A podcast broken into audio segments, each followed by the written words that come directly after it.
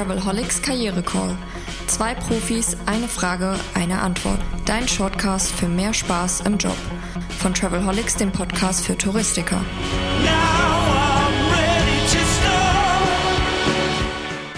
Da sind wir wieder und das ist eigentlich schon die letzte Woche des Travelholics Karriere Call, des Shortcast für mehr Freude im Beruf. Wir haben noch drei Episoden, die wir in dieser Woche haben und starten heute wieder mit einem sehr, sehr spannenden Thema, was wirklich das Zwischenmenschliche im Team ein bisschen beleuchten soll. Es geht um das Thema soziale Bindung, gewaltfreie Kommunikation.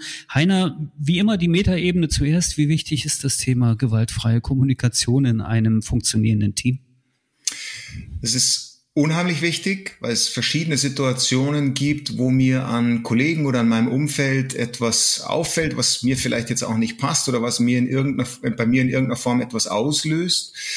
Und man muss sich schon die grundsätzliche Frage zu stellen, äh, Frage stellen, was ist denn sozial? Ist es sozial zurückzustehen und ähm, es nicht zu äußern, nicht, nicht auf denjenigen zuzugehen?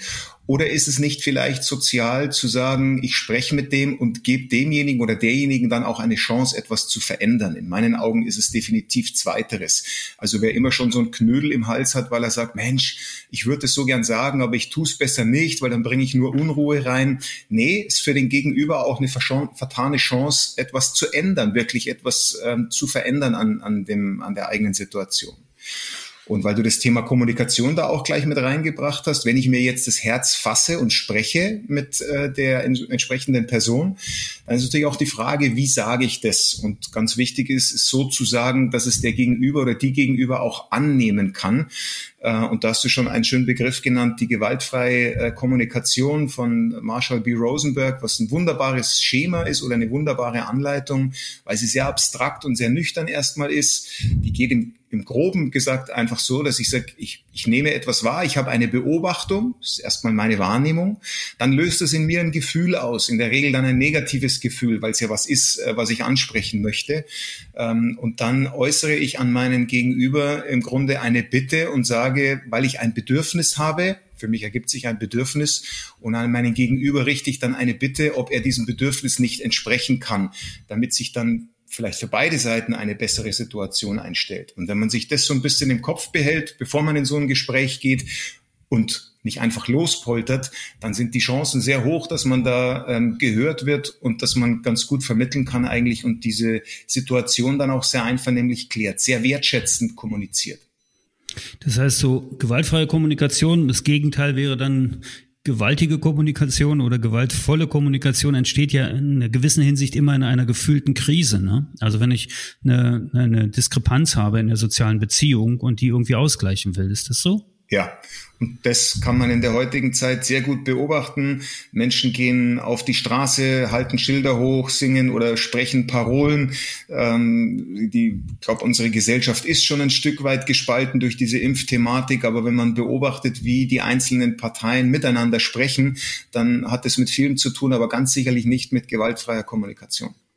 Und da wollen wir eigentlich wieder hin. Und du hast ein ganz gutes Wort gesagt, das nehme ich nochmal auf, das Thema Wahrnehmung, weil das geht auch an diese konkrete Frage, die wir bekommen haben von Nina aus Augsburg. Die hat äh, uns eine Frage übermittelt, die wir mal ganz praktisch klären wollen. Die hat nämlich die Wahrnehmung, dass sie einen Kollegen im Team hat.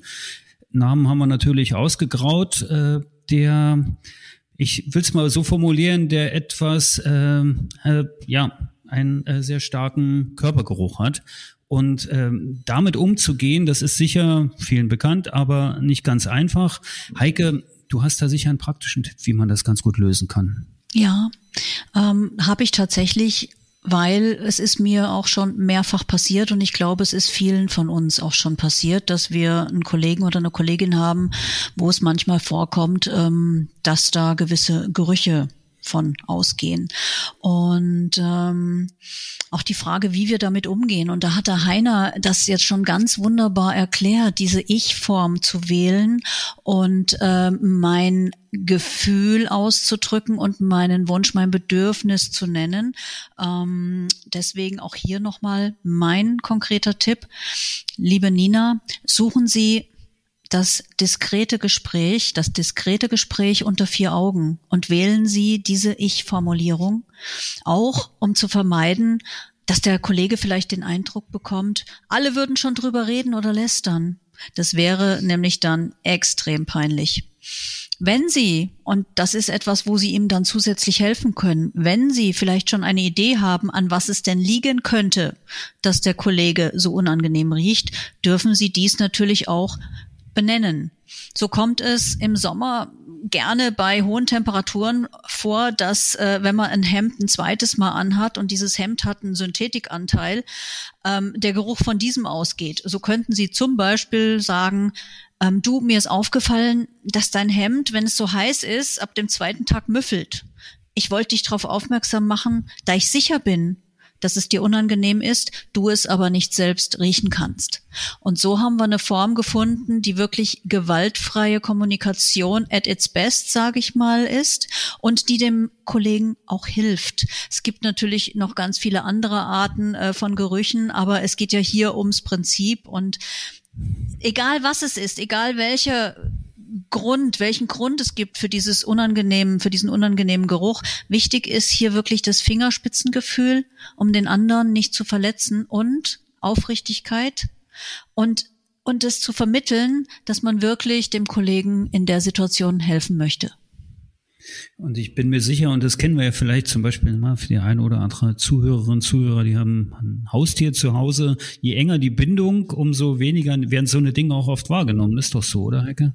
Absolut, ja. ja das kommt den, auf jeden den Fall dazu. Den feuchten Hund, den riecht man nicht, wenn man ihn besonders lieb hat, zum Beispiel. Nur man riecht ihn ein Stück weniger. Mhm. Ähm, auch das ist natürlich ein Punkt. Ne? In gut funktionierenden Teams kann man offen drüber reden. Da sind diese, The diese Themen viel einfacher aufs Tableau zu heben und auch einfacher zu lösen.